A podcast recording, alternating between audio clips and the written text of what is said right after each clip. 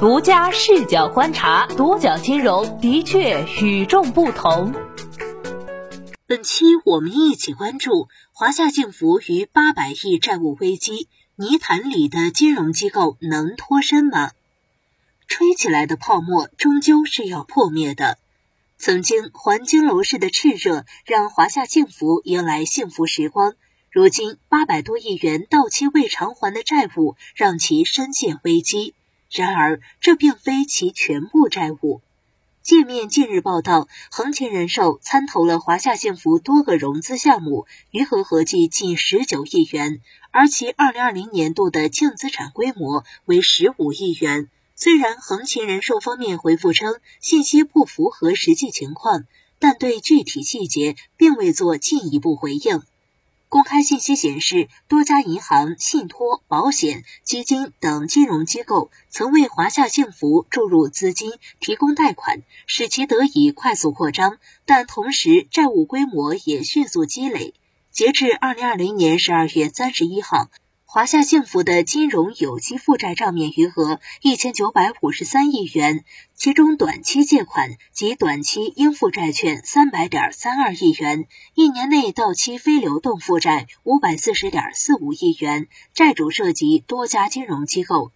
曾经被视为资本宠儿，如今成烫手山芋，华夏幸福还能幸福吗？踩雷的金融机构又能否脱身？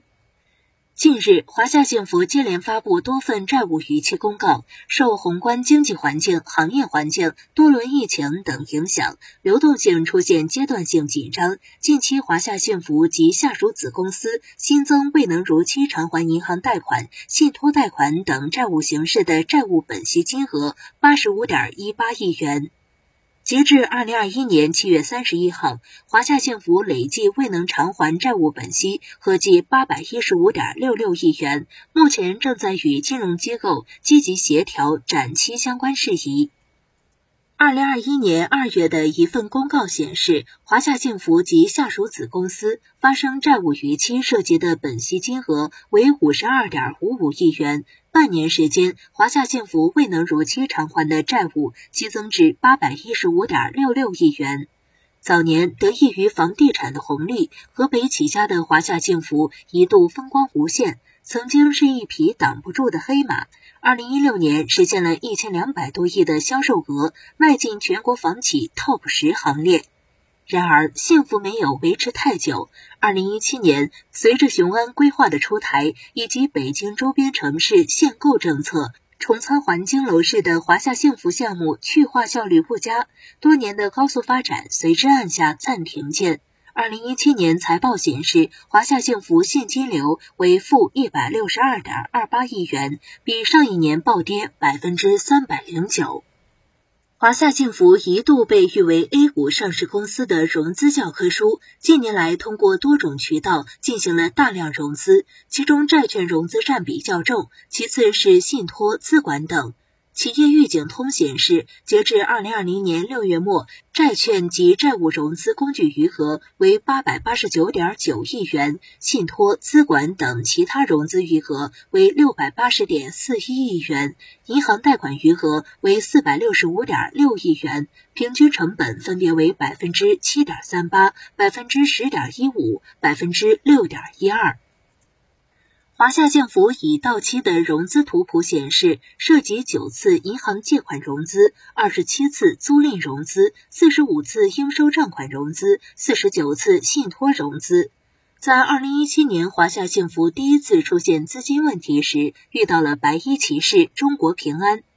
二零一八年七月和二零一九年二月，中国平安两次合计资管斥资一百八十亿元入股华夏幸福，并以百分之二十五的持股比例成为第二大股东，靠着金主爸爸华夏幸福资金平安。另外，二零二零年六月至九月，平安养老、平安资管、平安汇通分别给华夏幸福注入了三笔永续资金，共计一百二十亿元。另据企业预警通二零二零年三月的公告显示，二零一六年至二零一九年七月期间，华夏幸福曾进行银行借款二十次，包含工商银行、建设银行、农业银行等。其中借款金额最大的是工商银行，共计七十三亿元；建设银行近四十亿元。此外，还有多家信托公司踩雷华夏平安。二零二零年五月、六月，中融信托分别给予华夏平安三十亿元、十一亿元的融资金额。二零二五年到期，二零二零年内，华夏幸福共计八次向外界进行永续债务融资，涉及中融信托、西部信托等公司，对上市公司总计提出不超过一百九十六亿元永续债务融资。仅在二零二零年下半年，华夏幸福对外签署了六十三份担保协议，债权人涉及三十五家银行，合计担保标的额达一百七十九亿元；九家信托公司担保标的额总计九十亿元。除了为华夏幸福提供资金的，还有多家重仓华夏幸福的基金公司，或也面临损失。据问的数据显示，截至二零二一年二季度末，有三家公募基金公司持股华夏幸福，分别为招商基金、国联安基金、南方基金。其中，招商基金持股数量为九百五十八点六九万股居首。而二级市场上，截至八月十一号，华夏幸福年内股价累计已下跌百分之六十六。涉及资金规模较大、债主牵涉范围较广，华夏幸福的债务化解工作一直以来备受关注。今年二月一号，由华夏幸福牵头，平安银行和工商银行两大债权人等组成债务委员会，举行了第一次会议，包括河北省央行、银保监会、廊坊等在内的相关方面及二百三十多家金融机构参与。豪华阵容的债务会成立至今已经有半年多时间，但债务化解方案仍未出炉，逾期债务本息总额却在不断攀升。此前，华夏幸福董事长王文学在债务协调会上透露，因为错判形势、激进扩张，导致二零二一年到期应付债务将达一千多亿元，而公司目前货币基金均受限，资金枯竭，已无力偿债。